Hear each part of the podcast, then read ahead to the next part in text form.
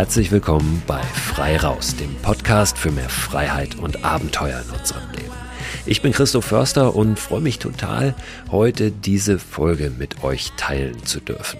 Ich habe eine Gesprächspartnerin, Karin Krümmel, die auf eine ganz besondere Art und Weise von der Faszination des Draußenschlafens erzählt.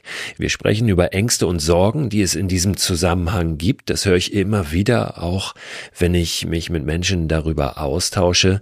Ängste und Sorgen, die auch Karin gehabt hat, die sie zum großen Teil aber ja gar nicht unbedingt ablegen konnte, aber einen Umgang damit gefunden hat, der es ihr ermöglicht, einfach heute ganz anders da draußen unterwegs zu sein und auch ganz anders durchs Leben zu gehen, als sie es noch vor einigen Jahren getan hat. Das Interessante ist, dass Karin als Coach arbeitet, schon seit 20 Jahren sich auch beruflich immer wieder mit Ängsten und Sorgen auseinandersetzt von ihren Kundinnen und Kunden, aber ja, da irgendwann für sich selbst dann auch mal rangegangen ist und das sehr eng verknüpft war mit dem draußen übernachten, mit dem draußen im Dunkeln unterwegs sein.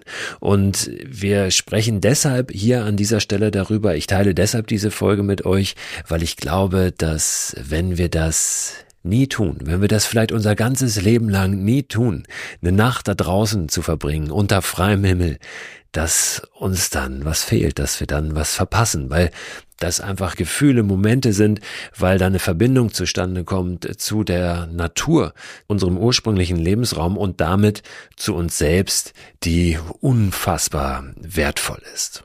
Insofern ist diese Folge ganz bewusst auch nach der vergangenen Folge eine, die das Leben feiert, die uns zeigt, dass es sich sehr, sehr lohnt, sich auch äh, mit diesem Leben intensiv zu beschäftigen, sich mit uns selbst zu beschäftigen, damit wir intensiver leben und damit wir mehr Momente kreieren, in denen sich einfach alles stimmig anfühlt und alles richtig.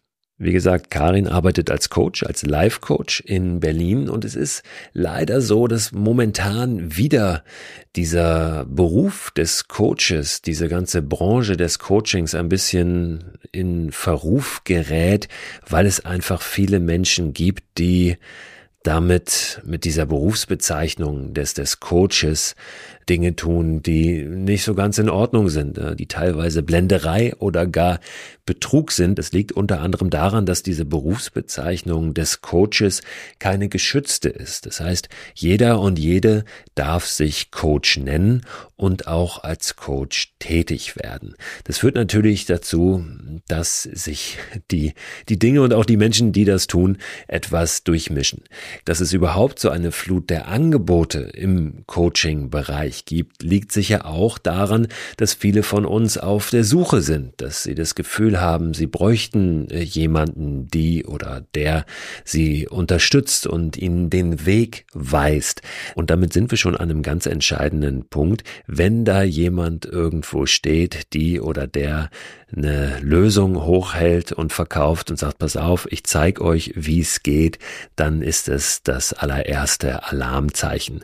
Denn ein guter Coach, und damit meine ich immer weiblich und männlich, Coach als, als übergreifende Form sozusagen, hat es nicht, hat keine Lösung parat und wedelt auch nicht mit Lösungen rum, sondern äh, stellt in den Vordergrund, dass da eine Begleitung stattfindet. Ein guter Coach stellt gute Fragen und gute Fragen sind meist die, die wir uns selbst noch nicht gestellt haben. Ein guter Coach hakt nach, wenn da Antworten kommen, ob da vielleicht noch Antworten hinter den Antworten stecken, ob da Ziele hinter den Zielen stehen, die wir so formulieren. Ein guter Coach ist ein Sparringspartner, der oder die uns dabei hilft, unsere eigenen Lösungen zu entwickeln, der oder die Impulse reingibt und dafür sorgt, dass wir unsere eigenen Lösungen kreieren. Das vorweg, denn natürlich ist auch das, was wir hier heute besprechen, nichts, was sich als Lösung irgendwo drüber stülpen lässt. Es ist keine Gebrauchsanweisung. Ich spreche mit Karin über ihre ganz eigenen Erfahrungen, bin mir aber gleichzeitig auch ganz, ganz sicher, dass ihr da für euch viele Impulse rausziehen könnt, die euch helfen, um für euch ganz persönlich voranzukommen. Werbepartner dieser Podcast-Folge ist wieder AG1. Die von WissenschaftlerInnen zusammengestellte Mischung hochwertiger Inhaltsstoffe in Pulverform. Vitamine sind da drin, Mineralstoffe, Bakterienkulturen, Antioxidantien, ein Pilzkomplex und insgesamt mehr als 70 Zutaten aus natürlichen Lebensmitteln. AG1 ist ein grünes Pulver, das ich seit einigen Wochen, Monaten ehrlich gesagt schon, jeden Morgen mir anmische, einfach in ein bisschen Wasser, 300 Milliliter und dann trinke. Gibt mir ein gutes Gefühl, gibt mir Energie und lässt mich gut in den Tag gehen. Und wenn ich es morgens mal vergesse, dann nehme ich es abends und gehe gut ins Bett. Es ist natürlich nicht so, dass AG1 eine gesunde, ausgewogene Ernährung ersetzt, aber es fühlt sich für mich nach einer richtig guten Ergänzung an und es ist dann doch so, dass es mir ein gutes Gefühl gibt, wenn ich es mal nicht schaffe, mich so optimal zu ernähren oder zum Beispiel unterwegs bin. Ich war eingangs, und das sage ich ganz ehrlich, sehr skeptisch, was AG1 betrifft und habe mich aber darauf eingelassen, das einfach mal auszuprobieren. Ich glaube, dass das ganz wichtig ist, mal jenseits aller wissenschaftlichen Studien und Erkenntnisse und Meinungen wirklich zu sagen, ich probiere es mal aus, ob es mich individuell weiterbringt und mir was gibt. Und den Eindruck habe ich wirklich bei AG1, dass ich es lieber trinke jeden Tag, als dass ich es nicht trinke. Wenn ihr das auch ausprobieren möchtet, dann findet ihr alle Infos unter drinkag1.com slash frei raus. Und dort bekommt ihr bei eurer Erstbestellung auch einen gratis Jahresvorrat an Vitamin D3 und K2 sowie fünf Travel Packs gratis dazu. Und diese Travel Packs, die sind wirklich sehr, sehr praktisch, weil ihr mit denen ja, AG1 einfach mitnehmen könnt und da keine große Tüte oder einen großen Behälter braucht, sondern einfach so ein kleines Pack habt. Das könnt ihr tageweise natürlich abzählen für eure nächste Outdoor-Unternehmung. Den Link, den ich gerade genannt habe und weitere Infos zu AG1 findet ihr auch in der Beschreibung dieser Podcast-Folge.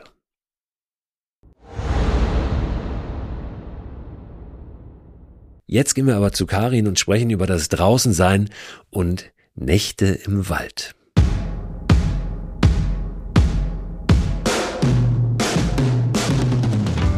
Karin, herzlich willkommen hier bei Frei Raus. Schön, dass du da bist.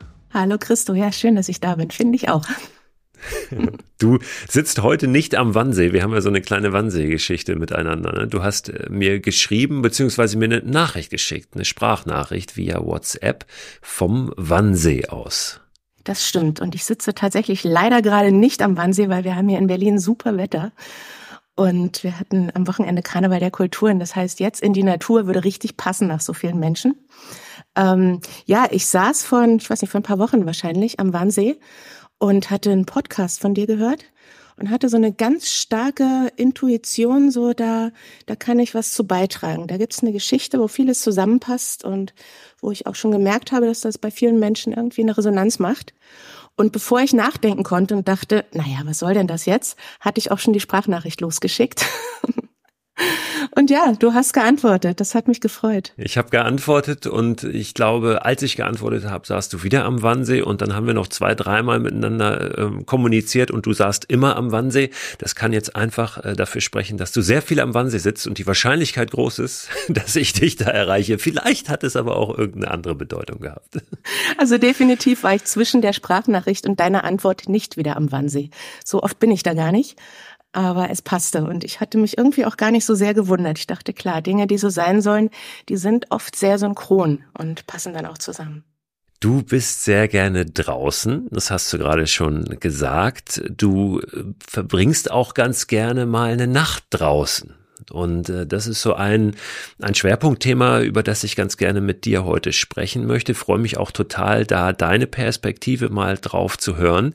Eine weibliche Perspektive, auch das glaube ich durchaus ein Thema, die ich einfach nicht bieten kann, weil ich nun mal ein Mann bin. Was ist für dich das Besondere am draußen sein über Nacht, sagen wir es mal so. Ähm, also was passiert da, wenn wir unter freiem Himmel schlafen, wie wir auch immer es, wir es tun, ob es in einem Zelt ist oder in einer Hängematte oder auf dem Boden einfach. Aber was, was ist das Besondere für dich? Das Besondere am Draußensein ist für mich so eine ganz spezielle Verbindung Bindung. Ich würde es fast so groß machen wie zu allem, was ist. Also so ganz pur einfach da zu sein und irgendwie mehr zu sein als das, was ich hier Kari nenne, als Körper, Gedanken, Gefühle, das, was ich beruflich mache, die ganzen Rollen. Also wirklich darüber hinaus sich mit allem zu verbinden. Das klingt jetzt irgendwie sehr groß, aber so empfinde ich es auch. Und was so, eine, so ein Effekt ist, was ich gemerkt habe, ist, wenn ich nach zwei, drei Nächten draußen, das muss gar nicht lange sein, letztens waren es nur zwei Nächte, wieder hier mitten in der Stadt in Berlin bin, dann will ich manchmal abends nicht noch mal unter meiner Decke hervor, weil ich denke, es ist kalt mit 19 Grad drin und habe ein ganz anderes Empfinden und viel weniger Spielraum innerlich. Ich habe das auch manchmal, wenn ich nach Touren wieder zurückkomme, dass ich so denke, boah, Gott sei Dank musst du heute nicht noch mal draußen schlafen, weil ich schon wieder auf dieses, dieses Kleine begrenzt bin.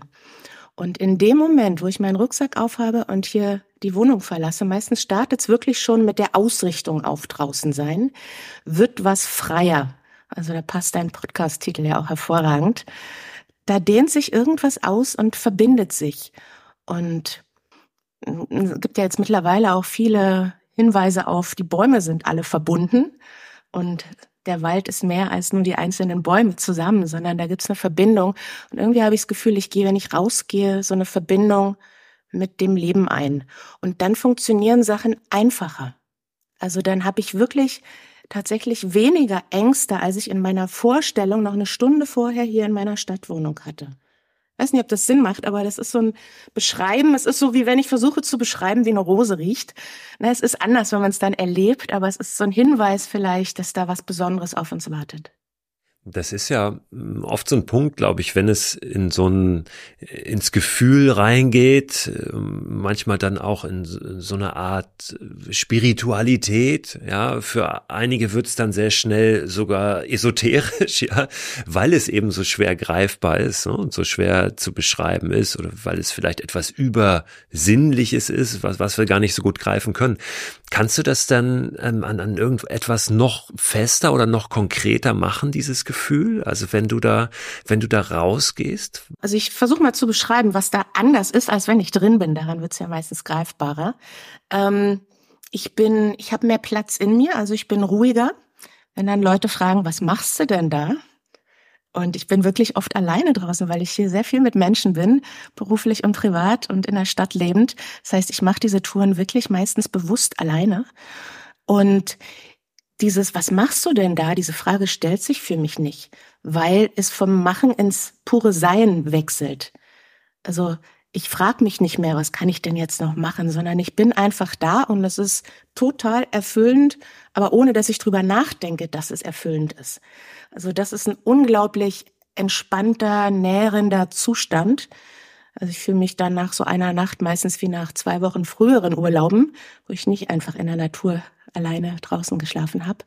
Und die andere Sache ist, dass die Dinge, die mich hier noch so ein bisschen, ich sag mal, behindern, zum Beispiel auch Ängste, die haben da einen, andere, einen anderen Zugang irgendwie habe ich zu diesen Ängsten.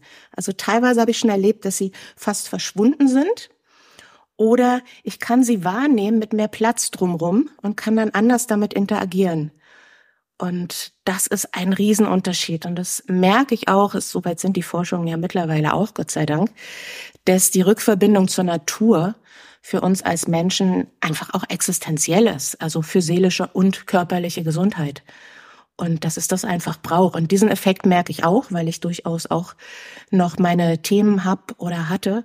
Und diese inneren Bedrängnisse, die sind in der Verbindung mit der Natur irgendwie leichter. Das wie so eine, so eine Führung, klingt jetzt wieder sehr esoterisch, aber wie so eine größere Führung, die dann hilft. Meine Intuition ist besser, na, mein Zugang zu allem, was ist, ist einfach klarer. Kannst und magst du diese Ängste, die dann äh, im Drinnen äh, spürbarer sind, beschreiben? Was sind es? Was sind es für Ängste? Ähm, da hat ja jeder so, glaube ich, seine individuellen Geschichten. Also bei mir waren zwei Sachen sehr im Vordergrund, die mich tatsächlich auch ähm, behindert haben. Also dieses draußen schlafen, wenn ich mal ehrlich bin, das mache ich erst seit knapp zwei Jahren. Und davor ging gar nicht draußen im Dunkeln in der Natur zu sein. Das ging die ersten Lebensjahre bis so zum Teenie-Alter dann ist was passiert und ab dann habe ich es komplett vermieden. Ich konnte nicht mal beim Autofahren in den dunklen Wald gucken. Ich habe mich immer auf die Straße fokussiert, was ja auch Sinn macht beim Autofahren. Aber ich hätte nicht ins Dunkle gucken können, geschweige denn einfach nachts im dunklen Wald zu sein. Und also das ist eine ganz gravierende Sache, die ich auch bewusst durch die Entscheidung, mich dem jetzt mal zu stellen, durch eine Nacht draußen dann auch mal auszuweiten und da wieder freier zu werden. Und die andere, eine ganz verbreitete Angst, glaube ich, ist die vor Spinnen. Gott sei Dank nur vor Spinnen, da gibt's ja noch ganz andere Ausprägungen. Ähm, meine Mutter meinte, damit bin ich schon auf die Welt gekommen, weil die hat das nicht. Und ich bin in der Natur aufgewachsen, da gab's viele Spinnen, das war so ein weinbewachsenes Haus. Und ich hatte fürchterliche Panik vor Spinnen. Und das war mitten im Grund. Und ich habe, ich war mal einen Monat in Indien und da habe ich gemerkt, da ist die Spinnenangst und die Angst im Dunkeln draußen in der Natur nicht so groß. Und das hat mich so aufhorchen lassen, wo ich dachte, Moment mal, es ist nicht nur was, was in mir drin ist, sondern was auch damit zu tun hat, was ist so die Atmosphäre, in der ich mich befinde, wie wirksam das dann ist. Und ja, dann habe ich mich da auf den Weg gemacht und diese eine Spinnenerfahrung, da war ich dann, hatte ich mein Zelt aufgebaut und da war so eine kleine Spinne im Zelt. Und da habe ich wirklich diese Angst sehen können und die Spinne sehen können und da war noch Platz drumrum. Da war noch genug Bewusstsein übrig, einfach funktional zu handeln, zu sagen, gut, ich atme jetzt weiter, da ist die Spinne und ich tue die jetzt sanft nach draußen. Und hinterher hatte ich kurzes Herzrasen und dachte, das hast du jetzt nicht wirklich getan. Und ich war unfassbar stolz und dachte, wow, es geht. Also man kann sich aus solchen inneren Bedrängnissen auch rausbewegen. Jetzt hast du äh, diese Spinnenphobie äh, einordnen können, wo die herkam. Ne? War schon immer da, hat deine Mutter dir äh, gesagt. Ich möchte natürlich ganz gern auch nochmal versuchen, äh, rauszufinden, was das war, was deine Angst vor dem Dunkeln, äh, ja, geschaffen hat. Ne? Also vorher hast du gesagt, war die nicht da äh, bis zum Teenageralter, dann ist was passiert. Magst du darüber sprechen, was da passiert ist? Ja, und genau mit diesem, ähm, also mit dieser Geschichte, da ist mal was passiert und dann habe ich mich entschieden, mich dem zu stellen und da durchzugehen, sanft. Und jetzt fühlt sich sehr frei an und hat ein Riesengeschenk am Ende für mich gehabt, nämlich ich kann jetzt in der Natur sein. Das war der Auslöser, ähm, mich bei dir zu melden. Dass ich denke, ich glaube, das hat das ginge, geht einigen so vielleicht mit anderen Geschichten und mit anderen Effekten, die das dann fürs Leben hat. Aber dass da mal früher was passiert ist, was so eine innerliche Bedrängnis macht, dass ich bestimmte Sachen dann glaube, nicht mehr tun zu können. Das ist weit verbreitet und auch wenn es ja nicht immer so bewusst ist. Ne? Ich glaube, äh, bei vielen ist diese Angst da, überhaupt da mal nachzuspüren, wo kommt die vielleicht her. Ne? Da geht es, glaube ich, schon los. Und das ist das Verrückte, dass ich hätte man mich gefragt, natürlich weiß ich's, aber ich hatte es nicht mehr auf dem Schirm und das ist so verrückt, weil ich ja auch mit Menschen seit 22 Jahren arbeite. Also ich hatte es nicht auf dem Schirm. Also es war so, ich habe die meine ersten Lebensjahre bis zum jungen Teenie-Alter komplett naturverbunden gelebt. Ich bin im 1000 Einwohnerdorf geboren, am See, im Wald, war immer draußen, hab's geliebt, konnte mich frei im Dunkeln bewegen. Also das war, da war diese Verbindung absolut selbstverständlich. Ich kannte es gar nicht anders.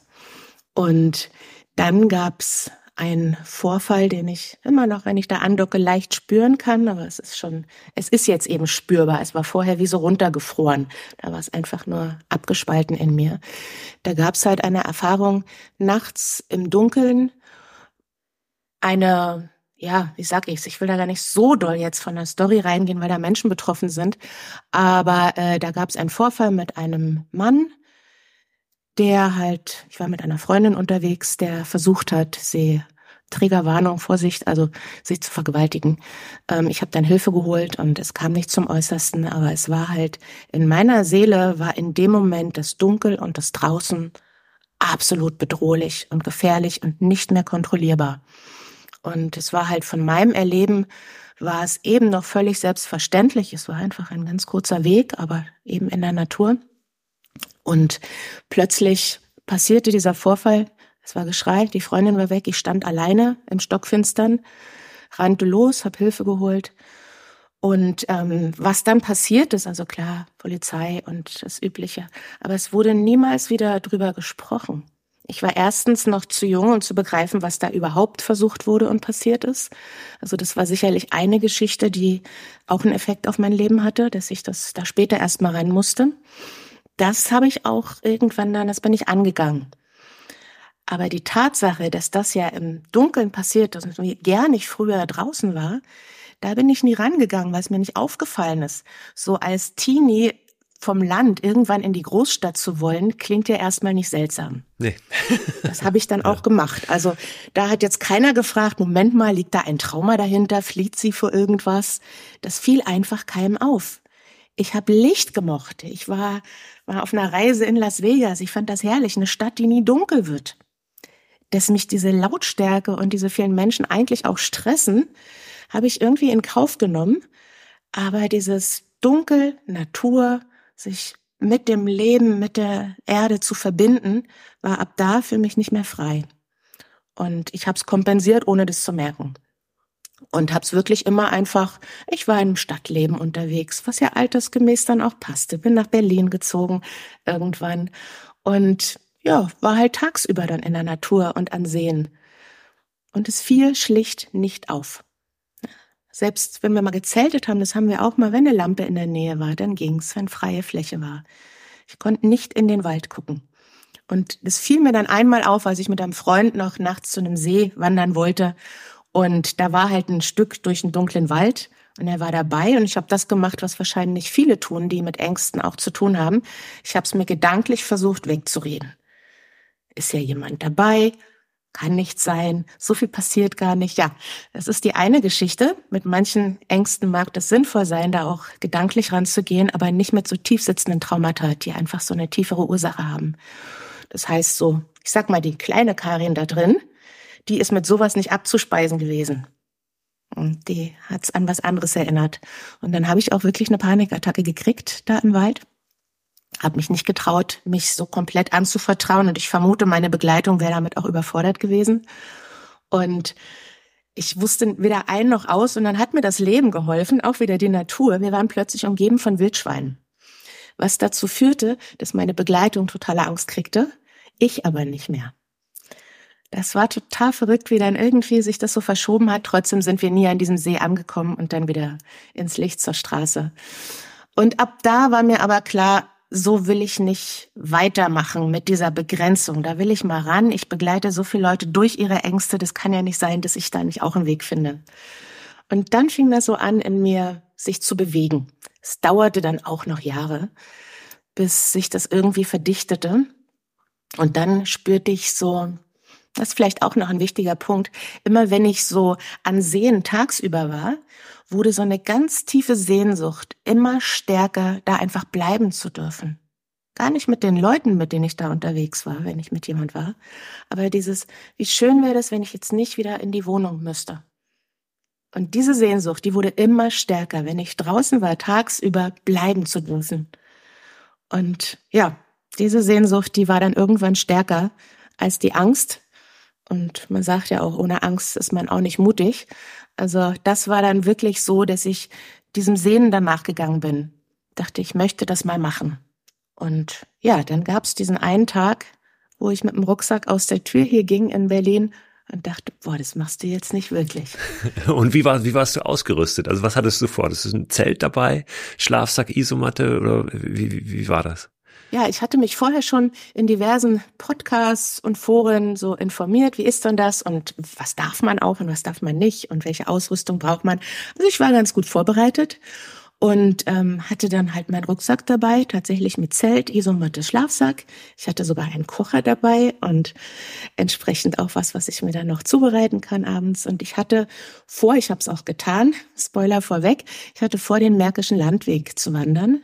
Und zwar in der Richtung von der Grenze nach Polen, von der Oder, Mescherin heißt dieser Startpunkt, oder eigentlich das Ende dieser Reise. Und ich wollte in die Stadt wieder wandern. Also ich habe dann in Fürstenberg geendet. Das sind, ich glaube, so knapp 200 Kilometer.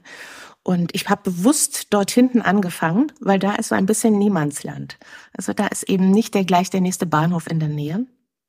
Und war eben komplett ausgerüstet für ungefähr eine Woche draußen sein, und dann gleich eine Woche. Also ich meine, es ging jetzt erstmal darum, dass du gesagt hast, du wolltest mal eine Nacht irgendwie ein bisschen dich da nähern, dieser Angst, dem Dunkeln. Und dann gleich eine Woche mit Zelt. ja, und das war der Spoiler jetzt vorweg. Natürlich, als hättest du mich beim Losfahren gefragt, hätte ich gedacht, ich bin wahrscheinlich in einer Stunde wieder hier, weil ich nicht in den Zug gestiegen bin oder direkt wieder zurückgefahren bin. Ich war aber so ausgerüstet. Also mein, es, es, es war so zweigeteilt in mir. Es gab einmal diese Sehnsucht danach und es mir offen zu lassen, dass es gehen könnte. Und es gab diesen Teil, der gesagt hat, keinen Schritt machen wir in diese Richtung. Und ja, das macht auch durchaus Sinn, die Dinge auch einfach mal schon mal so vorzubereiten, als würde man sie tun. Das, das gibt auch eine gewisse Sicherheit. Und das hatte ich vorbereitet. Und dass das dann funktioniert hat, ja, das ist jetzt, das hat sich dann so ergeben, aber ich habe einen Schritt nach dem anderen gemacht. Also das erste war, dass dieser Rucksack plötzlich gepackt war. Das zweite war, dass ich wusste, okay, morgen könnte ich losfahren und dann fährt der Zug. Dann gab es diesen seltsamen Moment, wo ich dann wirklich aus der Tür raus bin und davor war ich noch sicher, ich werde es nicht tun.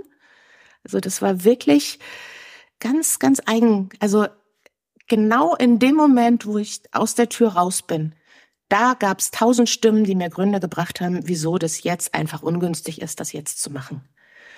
Und da hat irgendeine andere Kraft übernommen. Also da kann ich gar nicht genau sagen, so was diesen letzten Ausschlag gegeben hat. Ich habe es, glaube ich, eher zugelassen. Und das ist bei vielen Prozessen so.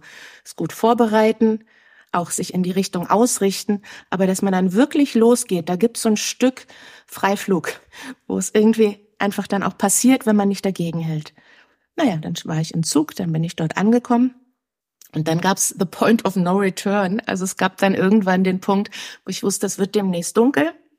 Und jetzt ist kein Bahnhof in Sicht. Natürlich hätte ich am nächsten Tag wieder zu einem Bahnhof laufen können. Aber dunkel wurd's. So also da konntest nicht. du natürlich genau. nichts, nichts dran ändern an der Dunkelheit. Ja, und mhm. dann habe ich mein Zelt aufgebaut ich hatte ja auch noch nicht so viel Übung mit, wie finde ich den richtigen Platz. Und jetzt vielleicht noch eine Sache, in dem Moment, wenn so viel Angst in uns ist, dann ist es so eng, dann funktioniert die Intuition nicht so richtig gut. Das heißt, es hat sich wieder so sehr unverbunden erstmal angefühlt. Ich dachte, wonach muss ich denn jetzt gehen? Mit der heutigen Erfahrung kann ich sagen, ich fühle, wo ein guter Platz ist und wo nicht. Und ein paar Fakten gibt es natürlich auch, die es zu beachten gibt, dass man da sicher ist. Aber die erste Nacht, die war sehr seltsam, den Platz dann einfach mal zu nehmen und das Zelt aufzubauen. Mir noch was zu essen gemacht und kriegte ein ganz ungutes Gefühl, wo ich sagen muss, das war auch berechtigt, weil das waren zwölf sehr lange Stunden. Es war, genau, es war so Tag und Nacht gleiche, also es war ungefähr zwölf Stunden dunkel bis dämmerig. Und ich war dann in diesem Zelt, das ist ja nur eine ganz dünne Wand, die mich von dem Wald und dem Dunklen trennt. Und das wäre jetzt Quatsch zu sagen, ja, und dann bin ich da durchgegangen und dann war alles toll. Nee, das war wirklich heftig. Das war, ich hatte Angst, ich habe gezittert, ich habe gestartet sämtliche Geräusche und im Wald ist es ziemlich laut auch oder kann es sehr laut sein. Kann es, also es kann auch manchmal ganz leise sein. Das ist auch verrückt. ja, das ist dann auch denkst, seltsam, ne? Ja, ja. Das, das ist mir letztens passiert jetzt vor ein paar Wochen. Ja, ja. Ähm, nee, ich habe wirklich da in, in der ersten Nacht war es sehr laut und sehr viel Knacken auch. Und mein Hirn hat, ich glaube, über drei, vier Stunden aus jedem Knacken eine Person kreiert, die um mein Zelt läuft und mir nicht wohlgesonnen ist. Und das war, am Anfang war ich da komplett drin lost. Also ich hatte einfach Angst und habe mich zusammengezogen. Und dann half ein bisschen, dass ich mich ja damit schon beschäftigt hatte. Und das hilft vielleicht auch anderen, dass ich irgendwann merkte, okay, da hat jetzt jemand Angst und das ist eine jüngere Ausgabe von mir, weil der was passiert ist. Die hat allen Grund, Angst zu haben und diese Geschichte hat sich noch nicht gelöst. Das war zu viel, um es damals, ich sage mal, auszufühlen, dass es sich auch wieder lösen kann aus dem System. Das hängt noch. Und das ist auch gut, dass sich das mal zeigt. Weil Angst ist ja so eine Sache, die hat ja auch eine Funktion. Die will ja wieder in Verbindung gehen. Also ein kleines Kind irgendwie auf dem Spielplatz zu weit wegrennt von der Mama, das will vielleicht zur Schaukel, aber merkt dann, oh, ich fühle mich nicht mehr verbunden. Und dann entweder es guckt nur kurz zurück und sieht, ah ja, Mama winkt und alles gut. Oder es rennt kurz zurück, um dann wieder auf Entdeckungsreise zu gehen. Und diese Verbindung wieder. Und das Kind macht es mit der Mama und wir Erwachsenen können eben unsere, man sagt ja immer, inneren Kinder wieder mit uns rückverbinden. Und das war dann, als so mein Verstand merkte, ist kein Mensch läuft hier vier Stunden nachts um mein Zelt hatte ich plötzlich wieder so einen hellen Moment und merkte, okay, jetzt ist es vielleicht mal Zeit, sich mir zuzuwenden. Da hat ein Teil in mir Angst und der hat noch keine Zuwendung bekommen. Und da änderte sich dann was. Und die Angst war nicht weg, aber plötzlich kriegte sie Zuwendung. Und dann, ja, irgendwann ist man dann ja auch erschöpft. Die Angst steigt ja nicht ins Unermessliche. Und dann bin ich morgens, ich bin hin und wieder weggedöst, aber ich habe nicht wirklich geschlafen. Bin auch im Zelt geblieben, bis es wieder hell wurde. Bin dann raus. Ich muss dazu sagen, das war wirklich kein guter Platz, den ich mir da ausgewählt habe, vom wie ich mich da so wohlfühle, wo es mitten im Wald war, kann gar nicht genau die Fakten sagen. Ja, hätte ich jetzt gefragt, warum? Ja, ja. nee, ich habe mir vorhin noch mal ein Foto angeguckt von diesem Platz. Mhm. Es war im Wald, aber es gibt ja manchmal so, ich fühle mich zum Beispiel so mit Buchen total wohl und so Laubwald und ja, es, ich glaube, da hat jeder so seine Vorlieben und das war halt ein Platz, da hat meine Intuition noch nicht funktioniert. Und trotzdem war ich morgens, ich merkte, in mir ist mehr Platz. Also ich habe wirklich morgens trotz Erschöpfung, trotz nicht so einen guten Platz gedacht, wow, das war jetzt richtig, richtig gut für mich sich dem zu stellen. Und es stand außer Frage, dass ich äh, weiterlaufe. Also ich hätte zurückgekonnt, aber ich dachte, nee, so schlimm kann es nicht mehr werden. Ich wandere jetzt weiter. Und die zweite Nacht, die hat dann wirklich alles verändert. Lass uns gleich über die zweite Nacht sprechen. Ich würde ganz gerne aber nochmal versuchen, es ein bisschen konkreter zu machen oder nachzuhaken, wirklich dies, äh, sich dem zuwenden, wie du es beschrieben hast, diesem inneren Kind oder der, der Karin, die da noch diese Angst äh, hatte. Wie funktioniert das? Also du äh, hast einerseits von diesem äh, hellen Moment äh, gesprochen, zu sagen, okay, mal ganz realistisch gesehen, da läuft keiner vier Stunden um mein Zelt. Also das kenne ich auch, wenn ich Geräusche höre draußen ähm, und ich mache mir sonst was für Gedanken, was das sein könnte, dann einmal zurückzutreten und zu gucken, okay, was kann das jetzt wirklich sein? Ne? Und im Zweifel vielleicht sogar mal nachzugucken, was ist es denn? Und dann stellst du fest, okay, es ist entweder ein viel kleineres Tier, als du vermutet hast, oder es löst sich völlig auf in der Regel. So, also das ist das eine. Aber dann hat dich ja dieser, hm, wie du sagst, helle Moment da hingestoßen, eben dich zu verbinden mehr auch mit, mit dieser, mit dieser Angst und dahin zu gucken sozusagen. Was hast du da getan? Lässt sich das so äh, beschreiben oder hast du da reingefühlt oder hast du dich nochmal auch gedanklich vielleicht in diese Situation von damals begeben? Mhm. Das ist eine, eine super Frage, weil das ist, glaube ich, auch das, was ähm, manchen Menschen sehr hilft. Zumindest bei mir ist das so, dass ich wirklich auf die Idee komme, zu reflektieren, von wo schaue ich gerade? Also welch, von wo guckt das Bewusstsein gerade ins Leben und von wo nimmt's wahr? Eine typische Frage ist, was ist denn gerade der Antrieb? Und wenn man das ganz simpel machen will, dann gibt's nur zwei Möglichkeiten. Entweder die Angst schaut oder das Verbundensein. Mal ganz groß gesprochen, die Liebe. Also ich schaue aus meiner mittigen Präsenz. Ich bin mit mir verbunden in meiner Mitte. Es fühlt sich alles warm und hell an und ich schaue von dort liebevoll. Das ist jetzt bei diesem ähm, Spielplatzbeispiel, ne, die Mama schaut. Und die andere Variante ist, die Angst schaut. Ja, das Kind, was gerade eben diese Verbindung zur Mitte nicht spürt.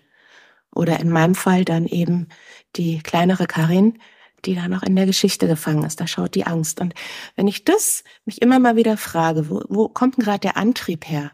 Weil das entscheidet alles, was ich wahrnehme und wie ich es wahrnehme und wie ich dann handlungsfähig bin.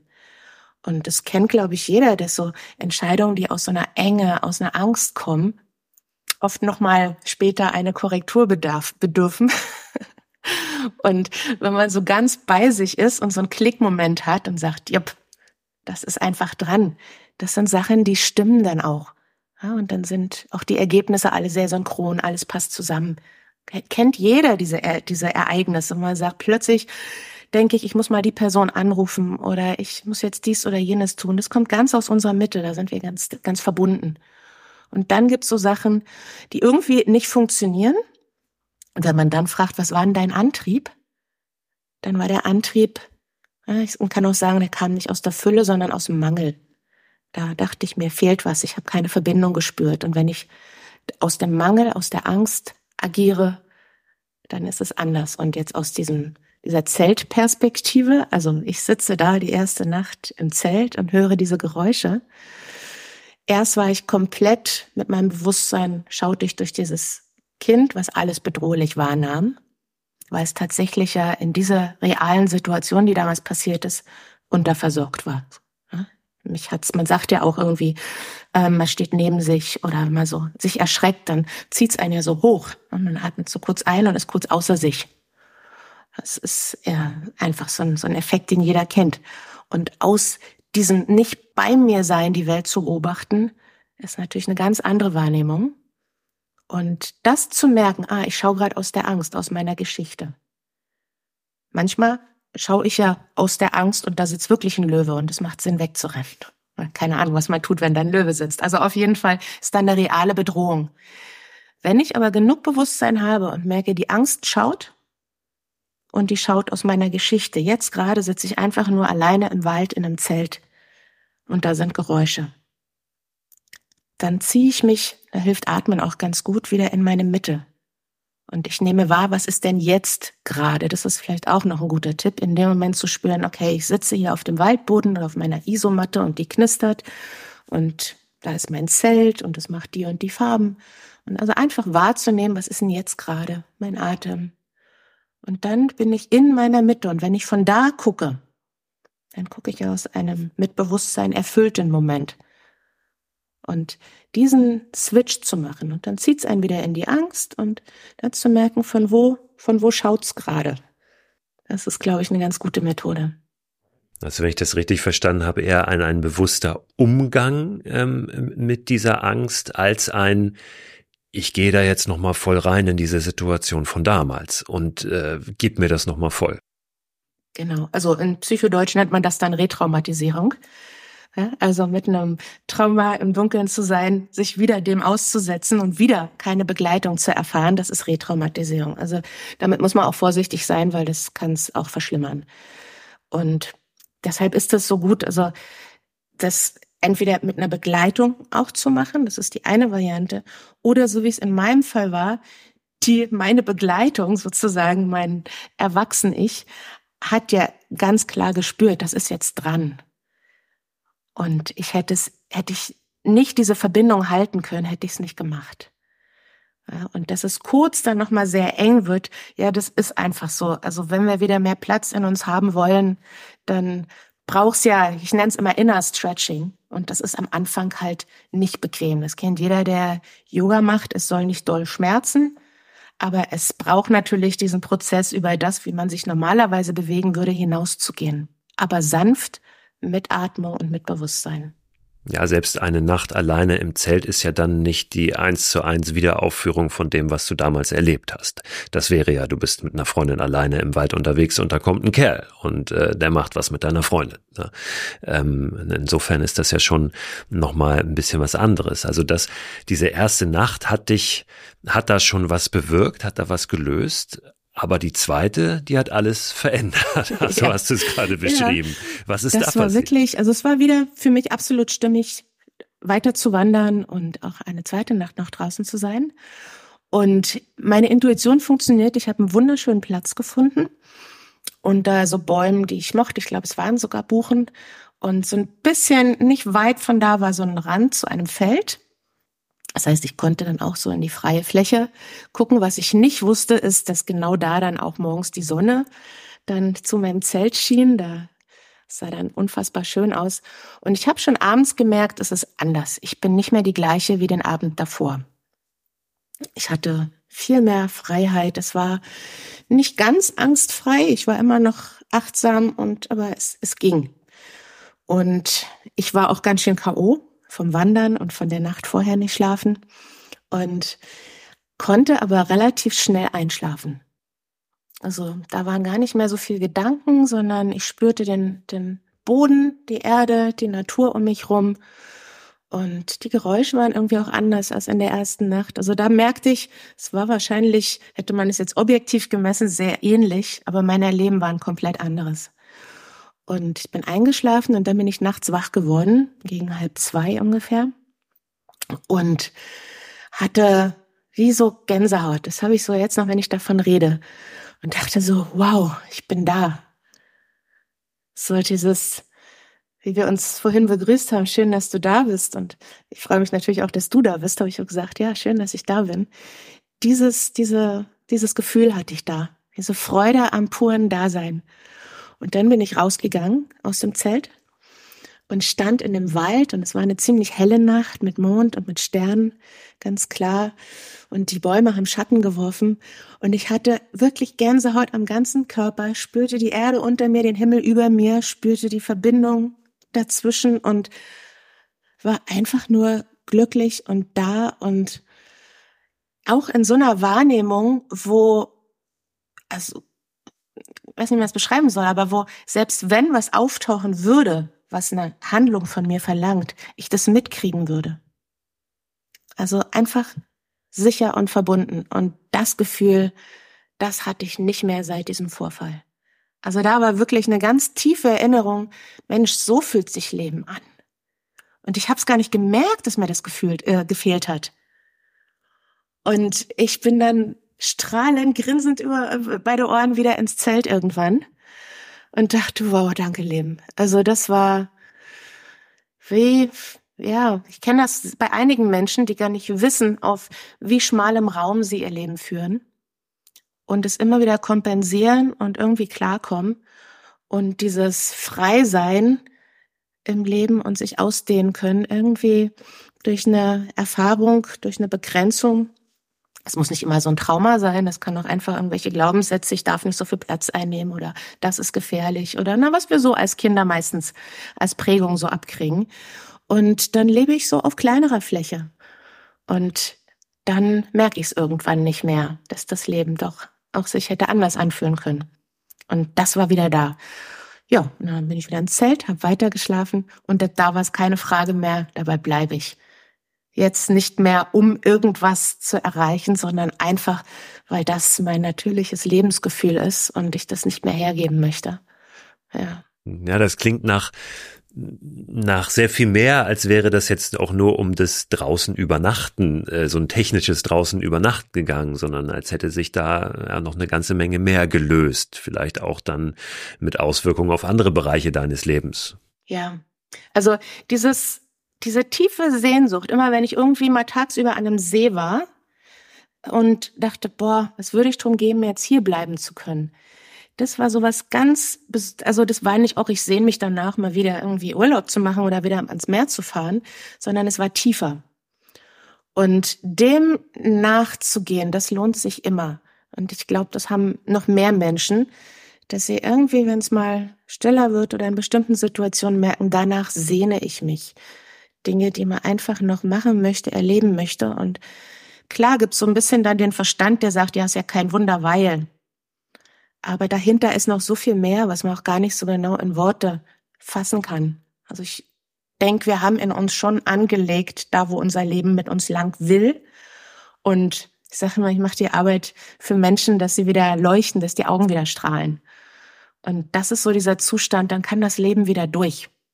Und da, wo es nicht durch kann, da macht's eben diesen, man sagt ja der süße Schmerz der Sehnsucht, da macht's eben so ein Gefühl, das fast weh tut, weil da was in unser Leben möchte, was da irgendwie gerade keinen Platz findet oder irgendwo feststeckt.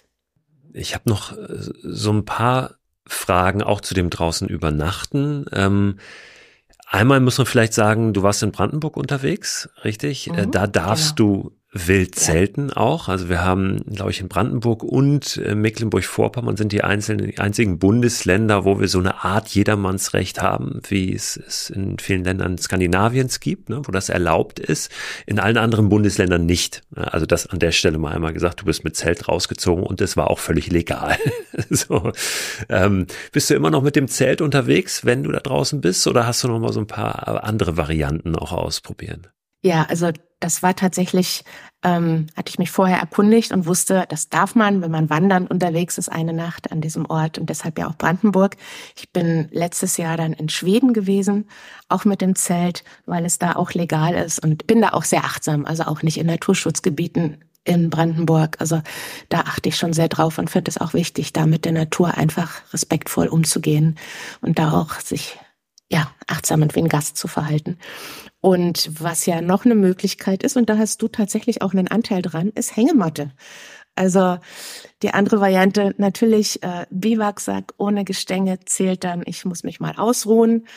Und ähm, dieses Hängemattengefühl, ich kannte das schon durch jemand, der viel beruflich als Biologe in der Welt unterwegs war. Und wenn ich den besucht habe in Wien, dann habe ich dort in der Hängematte in seinem Wintergarten geschlafen und dachte so, dieses Gefühl hat auch was sehr Geborgenes, sehr Heimeliges in der Hängematte zu schlafen. Und das ist für draußen natürlich auch eine Möglichkeit. Das heißt, das ist die andere Variante, zumal ich es liebe, mit leichtem Gepäck sowohl beim Wandern als auch sonst zu reisen. Und da ist das natürlich auch eine Möglichkeit, ja. War das nochmal ein Schritt für dich auch? Weil das ist für einige ja schon diese, diese Millimeter dicke oder dünne Schicht des Zeltes, die macht ja auch nochmal was. Da denkst du, du bist jetzt drin, aber eigentlich bist du doch nur durch, durch einen Hauch nur getrennt von der Natur. Aber wenn das dann weg ist, dieser Hauch weg ist, ist für viele nochmal ein anderes Gefühl, wenn, wenn du so ganz draußen bist. Ja, und das steht mir tatsächlich, also so ganz draußen und im Wald, das steht mir noch bevor. Also so am Wasser mit freier Fläche, das ist schon machbar. Und äh, direkt im Wald, also selbst dieser Moskitoschutz, den ja viele Hängematten, unter anderem auch meine haben, und dann so zwei dünne Stäbe, die dann da so einen kleinen Raum erschaffen, geben mir das Gefühl, ich habe meinen eigenen Raum. Und dieses ohne Moskitonetz unter freiem Himmel, das muss ich ehrlich sagen, das möchte ich noch ausprobieren, habe ich aber noch nicht. Das ist so das, was noch kommen wird, ganz dann in der Natur zu sein. Das ist jetzt keine gute Idee, glaube ich, weil es jetzt Mücken gibt, aber es gibt natürlich Jahreszeiten und Orte, wo das geht. Das wird großartig, sage ich dir, sage ich dir jetzt schon mal. Ich werde an dich denken.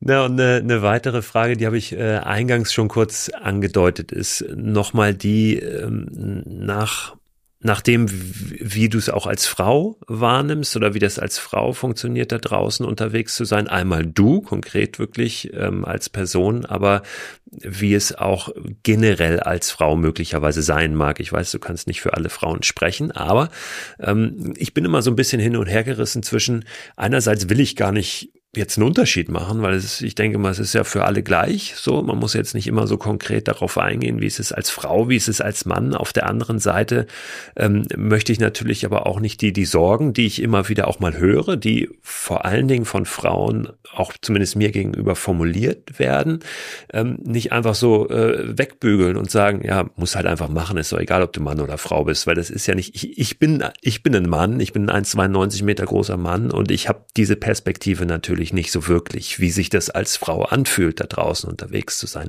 Ich kann dann immer sagen, ich kenne viele Frauen, die schlafen alleine draußen in der Natur und ähm, für die funktioniert das wunderbar, aber ich habe selbst natürlich diese Perspektive nicht. Ähm, das Ereignis, was du geschildert hast, was bei dir auch diese Angst ausgelöst hat, das ist ja ein, ein, ein Szenario, was für viele Frauen, glaube ich, genau das ist, wovor sie dann Angst haben, wenn sie darüber nachdenken, vielleicht im, im, Dunkeln alleine irgendwo draußen unterwegs zu sein oder sogar eine Nacht zu verbringen, allein im dunklen Wald. Wie ist deine Wahrnehmung? Du, du sprichst ja auch viel mit anderen Frauen ähm, und, und ich kann mir gut vorstellen, dass du diese Sorge auch immer mal wieder hörst. Was antwortest du dann? Ja, das ist eine, ein, ein wichtiger Punkt ähm, ich glaube, es gibt einen Unterschied zwischen mutig sein und Mutproben. Mutproben ist so dieses, ach komm, mach einfach. Und da bin ich kein Fan von, weil selbst wenn es irgendwie gut geht, war ich nicht voll dabei. Das heißt, ich werde wahrscheinlich beim nächsten Mal entweder wieder über meine Angst hinweggehen müssen, aber es, es heilt nicht wirklich was. Und dieses wirklich auch mutig zu sein, obwohl da Angst ist, also als erster Schritt ist natürlich, wir haben einen Verstand, wir können den auch benutzen. Das heißt, zu gucken, setze ich mich wirklich einer größeren Gefahr aus, der ich mich nicht aussetzen möchte, macht absolut Sinn. Und da gibt's einfach ein paar Regeln, die, denke ich, die Frauen, mit denen du da gesprochen hast, auch beherzigen. Dass man halt sagt, okay, äh, bestenfalls weiß niemand, wo man nächtigt. Man ist weiter weg von Wegen, es hat einen niemand gesehen. Also man achtet einfach drauf, dass man da jetzt nicht irgendwie sich unnötigen Gefahren aussetzt. Das mache ich auch. Und ähm, da ist das Leben ja dann wirklich verrückt, weil genau, weil ich ja davor Angst hatte, gab es dann ein Jahr später in Schweden genau zwei Situationen, wo es diesen, dieser Angst da ist, jemand, der mir was Böses will, wie nochmal überschreiben konnte. Weil was ich auch von vielen höre, die unterwegs sind, die sagen, hey, die meisten Menschen sind dir wohlgesonnen. Das heißt, wenn ich unterwegs bin, es ist nicht jeder ein Serienmörder oder ein Vergewaltiger, der mir da begegnet die gibt's. Das heißt, bestimmte Regeln muss ich beachten. Aber ich lebe hier mitten in Berlin. Also hier vor die Tür zu gehen, ist deutlich gefährlicher, als nachts im Wald zu sein. Also das ist jetzt mal die gedankliche Ebene. Und trotzdem gibt's ein Restrisiko. Das gibt's aber überall, selbst wenn ich drinnen bleibe. Und diese Geschichte mit äh, als Frau Männern zu begegnen und dann Angst zu haben, ich dachte wirklich, das kann aber nicht sein, dass mir das zweimal in so kurzer Taktung passiert ist, weil diese Regel nur dazu zelten, wo einen einfach keiner sieht. Die habe ich einmal äh, gebrochen, weil es nicht anders ging. Ich war in Schweden, habe mein Zelt schon aufgebaut. Ich war sehr lange den Tag unterwegs. Ich war sehr KO. Das Zelt an so einem Seeufer aufgebaut und es war noch nicht ganz dunkel. Und dann hielt auf der anderen Seite des Sees ein Lieferwagen mit zwei Männern und die guckten rüber. Und dann dachte ich, das ist jetzt ungünstig, aber ich kann jetzt auch nicht nochmal Zelt abbauen und weiter und habe mir dann auch gesagt, ja, nicht jeder tut dir was. Und ich war auch eben nicht im Zelt, sondern ich war zu sehen, war draußen. Und ja, es war so eine Mischung. Also hätte mir meine innere Stimme ganz deutlich gesagt, geh jetzt wieder weg, hätte ich's gemacht. Also das ist auch noch ein ganz wichtiger Tipp, einfach wirklich auf sich zu hören. Aber irgendwie gab's, nee, komm, es ist ja nicht jeder böse unterwegs. Was dann aber passierte ist, zehn Minuten später, Viertelstunde später, hielt besagter Lieferwagen oben Stücke weiter weg von meinem Zelt. Und ein Mann stieg aus und kramte da rum und schleppte einen Haufen Sachen ein Stück weiter. Und ich hatte richtig Angst. Und dann ging wieder dieser Film an. Und dann, was ich vorhin gesagt habe, guckst, guck die Angst oder guck die Verbundenheit. Und ich habe wirklich üben müssen, bleib die erwachsene Frau, nimm wahr, was wirklich ist. Und ansonsten kann ich Menschen ja ganz gut wahrnehmen. Und ich merkte wirklich, so, ich konnte wie seine gesamte Geschichte sehen. Ich bin auf seinem Platz, wo er eigentlich hin wollte. Jetzt muss er sich einen anderen Platz suchen, aber er kann nur das Auto dort parken. Er hat keinen Bock auf Menschen. Er wollte alleine draußen sein. Deshalb lief er da immer mürrisch an mir vorbei. Und dann habe ich ihn angesprochen auf Englisch. Und zwar habe ich gesagt, hey, do you see me? Und er guckte kurz und nickte nur so. Und es gab eine kurze Verbindung. Wir haben nicht geredet, aber durch diese Verbindung war es dann okay. Und er war gar nicht so weit weg mit seinem Zelt und ich bin nachts noch mal auch kurz wach geworden und dachte, wow, ich lebe noch, ich merkte, nee, nee, old story. Hm, aber das ist ganz interessant, dass du das ähm, so schilderst, weil meine Erfahrung ähm, auch ist, dieses, man, wir haben ja oft den Impuls, wir sehen irgendwo jemand und dann machen wir, wollen wir uns unsichtbar machen. Ne? Ähm, am besten nur Stirnlampe aus und irgendwo verstecken und nicht bewegen, dass uns keiner sieht. und ich habe auch immer wieder die Erfahrung gemacht, dass wenn ich auf die Leuchte zugehe und versuche da kurz so eine Verbindung herzustellen, dass es sich für mich eigentlich immer besser anfühlt, als ich habe mich versucht unsichtbar zu machen, weiß aber nicht, ob er mich vielleicht doch gesehen hat oder sie oder ne, dann weiß ich, okay, wir haben uns gesehen, die wissen genau, dass ich hier bin und ähm, dann geht's mir auch manchmal so um dieses Thema, darf ich hier sein, darf ich hier nicht sein, wenn man jetzt nicht in Schweden ist, ne? Oder holen die jetzt jemanden oder denken die, ich dürfte hier nicht sein. Ne? Ähm, und dann weiß ich immer, wenn jetzt hier gerade nichts passiert, wenn die nicht kommen und meckern und wir haben uns gesehen, die haben mich wahrgenommen, dann ist auch in Ordnung. Aber natürlich wieder nur meine Perspektive, die mit der weiblichen nichts zu tun hat. Und, und das war nämlich in der zweiten Geschichte so, dass es natürlich auch ein Vorteil sein kann, wenn man im Zelt ist und ein möglicher Mensch, der vielleicht noch nicht klar ist, wie er sich verhalten wird, nicht weiß, liegt da irgendwie ein 1,90 Kerl im Zelt. Ähm, das sieht man ja nicht, wenn man nicht gesehen wird. Und das in die zweite Geschichte war in Schweden kurz vor Stockholm. Da war ich wirklich zehn Nächte, glaube ich, waren das komplett autark draußen, habe auch kaum jemanden gesehen. Und da war ich schon relativ nah an der Stadt. Hab trotzdem noch so ein Waldgrundstück auch im Wasser gefunden und da waren Angler. Und mein Zelt stand schon, aber ich war im Zelt. Und insofern haben die mich nicht gesehen, die gingen dann auch irgendwann wieder. Und da bin ich nachts wach geworden und ja, das war verrückt, weil da waren dann Schritte um mein Zelt, die es wirklich gab. Da habe ich sehr an die andere Situation denken müssen. Und es war aber außer Frage, da steht wirklich jemand neben meinem Zelt. Und da habe ich mich jetzt nicht entschieden, rauszukommen und zu sagen, ja, übrigens, ich bin hier gerade ganz alleine und eine Frau, sondern da habe ich mich entschieden, ich mich wirklich aufrecht hingesetzt und habe mir wirklich vorgestellt, okay, ich bin hier kraftvoll und der hat ja keine Ahnung, wer hier ist und ich bin wach und ich bin da. Und ich hatte schon einen Riesenschreck in dem Moment, der ging dann aber auch wieder.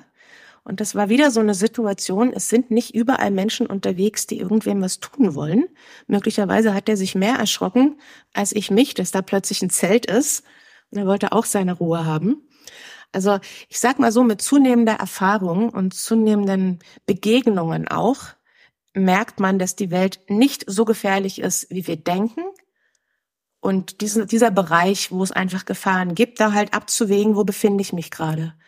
Ja, und zu sagen, nee, ich bleib jetzt lieber in einer Großstadt und gehe nicht in den Wald, das stimmt statistisch einfach nicht. Wir setzen uns so viel Dingen aus, die statistisch viel gefährlicher sind, als mal eine Nacht in der Natur zu sein, dass ich mich da entschieden habe, das zu machen. Aber ich würde nie jemand sagen, mach einfach, weil das eben für jeden ist das Leben anders. Und wir haben sowas eingebaut, wenn wir uns wirklich wieder in unserer Mitte befinden, funktioniert was, das nennt sich Intuition.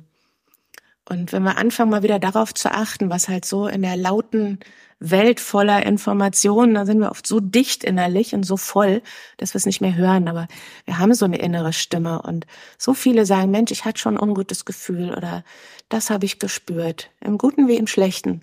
Und wenn wir das benutzen, in Verbindung mit dem Verstand und unserem Körper empfinden, dann kann man uns, glaube ich, ganz gut durchnavigieren. Und es gibt ein paar Sachen, die passieren sowieso. Da können wir machen, was wir wollen. Glaube ich zumindest, dass das so ist. Und ein paar Sachen passieren nicht. Da können wir auch machen, was wir wollen.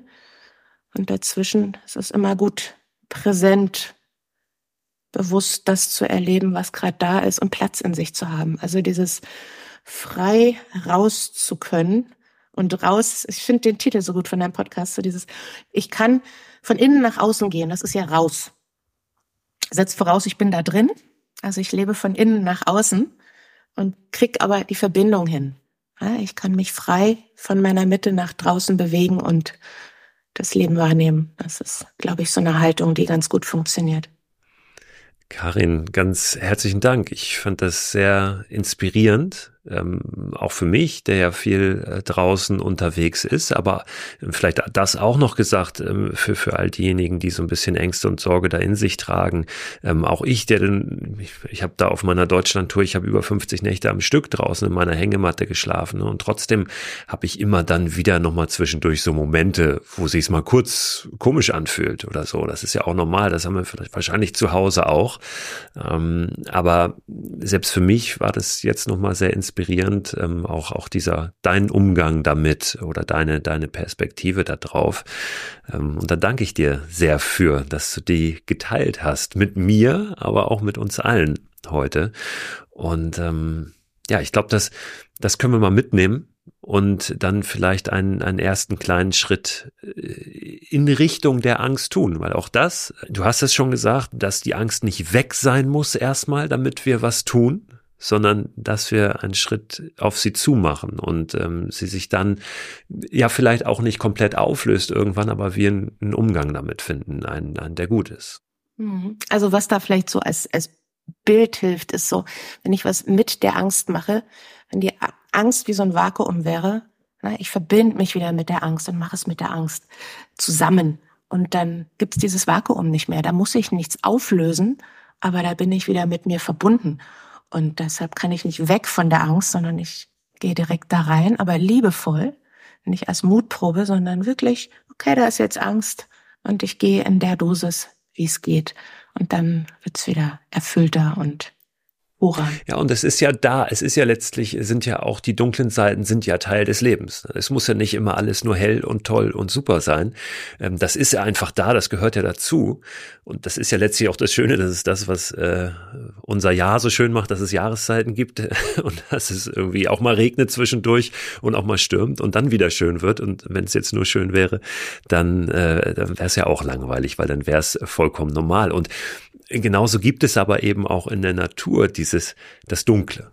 Ja, ähm, wie es im Leben auch gibt und in unserer Seele diese dunklen äh, Teile und da hinzugehen, sowohl in der Natur als auch, ich sage es jetzt mal, in unserer Seele, das, das bringt uns ja nach vorn. Ne? Das, das bringt uns voran und lässt uns wachsen am Ende. Karin, äh, ganz herzlichen Dank. Also mein Schlusswort jetzt nochmal. du hast deins, dein Schlussplädoyer eben schon gehabt. Und genau. ähm, ja, ich wünsche dir äh, weiter ganz, ganz tolle Momente da draußen und äh, vor allen Dingen jetzt einen, einen super Sommer. Das wünsche ich dir auch und allen, die das hier hören. Ich danke dir sehr für diesen Raum, den du hier gibst und für deine Fragen. War sehr, sehr schön.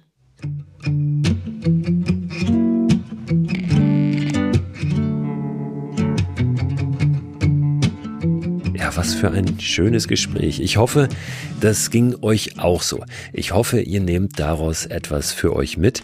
Im besten Fall die Motivation, einen Schritt rauszumachen, woraus auch immer, aus eurem Inneren oder wirklich in die Natur da draußen. Ich habe mit Karin im Anschluss noch ein bisschen darüber gesprochen, ob sie vielleicht Tipps hat, Literatur zu dem Thema Umgang mit Angst. Und sie hat gesagt, und das fand ich sehr gut, deswegen möchte ich auch das hier an dieser Stelle mit euch teilen es gibt so viel Wissen. Die Menschen, auch mit denen sie arbeitet, die zu ihr kommen, die sind so voll mit Wissen über alles Mögliche. Die hören Podcasts und Hörbücher und lesen dies und das. Und was eigentlich oft am meisten fehlt, ist aus diesem Wissen rauszukommen in das Erleben, in das Fühlen und das ja, in der Tat dies, dies verbinden dann in dem Moment. Und das ist das, was oft fehlt. Und deshalb möchte sie gar keine äh, Literaturtipps oder so teilen, damit wir uns wieder in der Theorie mit etwas beschäftigen, sondern vielmehr dazu ermutigen, ja, in die Praxis zu gehen.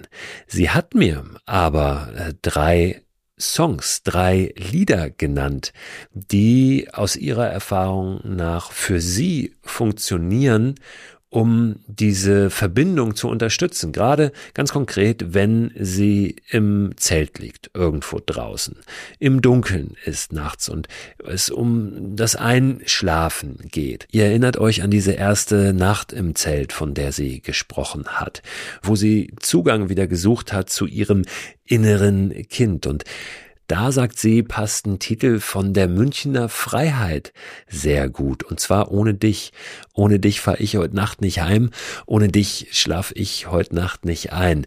Eigentlich als äh, Liebeslied gedacht, aber für sie, wenn sie den Text für sich ganz bewusst hört, eher ein Lied, äh, was sich an ihr inneres Kind äh, richtet und was da eine, eine Verbindung erzeugt und ein ganz gutes Gefühl. Das ist das eine Lied, Münchner Freiheit ohne dich. Äh, das zweite ist ein Lied, das natürlich mir in irgendeiner Form auch etwas bedeutet. Also der Titel tut es zumindest. Und das ist das Lied Abenteuerland von Pur, äh, weil es dort um einen, einen kleinen Jungen geht, der im Abenteuerland unterwegs ist. Ähm, also der, der Sänger Hartmut Engler singt von einem kleinen Jungen und äh, da ist natürlich auch sofort diese Verbindung da. Aha, äh, inneres Kind. Also Abenteuerland von Pur ist es als zweites und das dritte ist tatsächlich der Schlusssong dieses Podcasts, was mich natürlich sehr freut, dass er für Karin viel bedeutet. Ich weiß, dass es vielen anderen auch so geht von euch, weil ich immer wieder die Frage auch bekomme, hey, was ist das für ein Lied? Da habt ihr jetzt gleich die Möglichkeit, nochmal ganz bewusst auch auf den Text zu hören und vielleicht zu verstehen, warum dass auch Karin äh, dabei hilft, wieder ja, so ein bisschen ein, ein gutes Gefühl äh, mit sich, mit sich selbst zu bekommen und warum auch dieses Lied ihr hilft, wenn es ums Einschlafen da draußen im Wald geht. Also das gleich nochmal in voller Länge ist ein Lied, was ihr nicht finden werdet. Über Shazam findet ihr nicht auf Spotify oder auf iTunes und so weiter. Auch die Frage kommt oft. Ich sage das hier an dieser Stelle auch nochmal, um da auf eure Fragezeichen zu reagieren. Aber ihr findet dieses Lied bei YouTube. Und zwar, wenn ihr einfach sucht nach, und das muss ich gleich buchstabieren, Dalhus, D-U-L-L, H-U-E-S. Dalhus ist meines Erachtens nach der Titel dieses Songs und der Interpret, die Interpreten sind Lal, L-U-L-L. Wenn ihr das bei YouTube eingibt, diese beiden äh, Begriffe, dann stoßt ihr auf diesen Song und könnt ihn anhören, wann immer ihr möchtet. Oder natürlich, ihr Schaltet immer mal wieder in den Podcast ein. Nächsten Donnerstag gibt's eine neue Folge und natürlich werdet ihr auch da dieses Lied wieder zum Abschluss hören. Ganz zum Schluss nochmal der Hinweis auf Karins Website. Ihr findet Karin unter lifecoach-berlin.de de. Karin Krümmel. Sie hat auch einen YouTube-Kanal, sie hat einen Instagram-Kanal. Ich werde die entsprechenden Links natürlich auch in den Newsletter packen, den ihr abonnieren könnt unter christoförster.com slash frei raus. Und ich sag frei raus, jetzt ist ein richtig guter Zeitpunkt, um nach vorne zu gehen.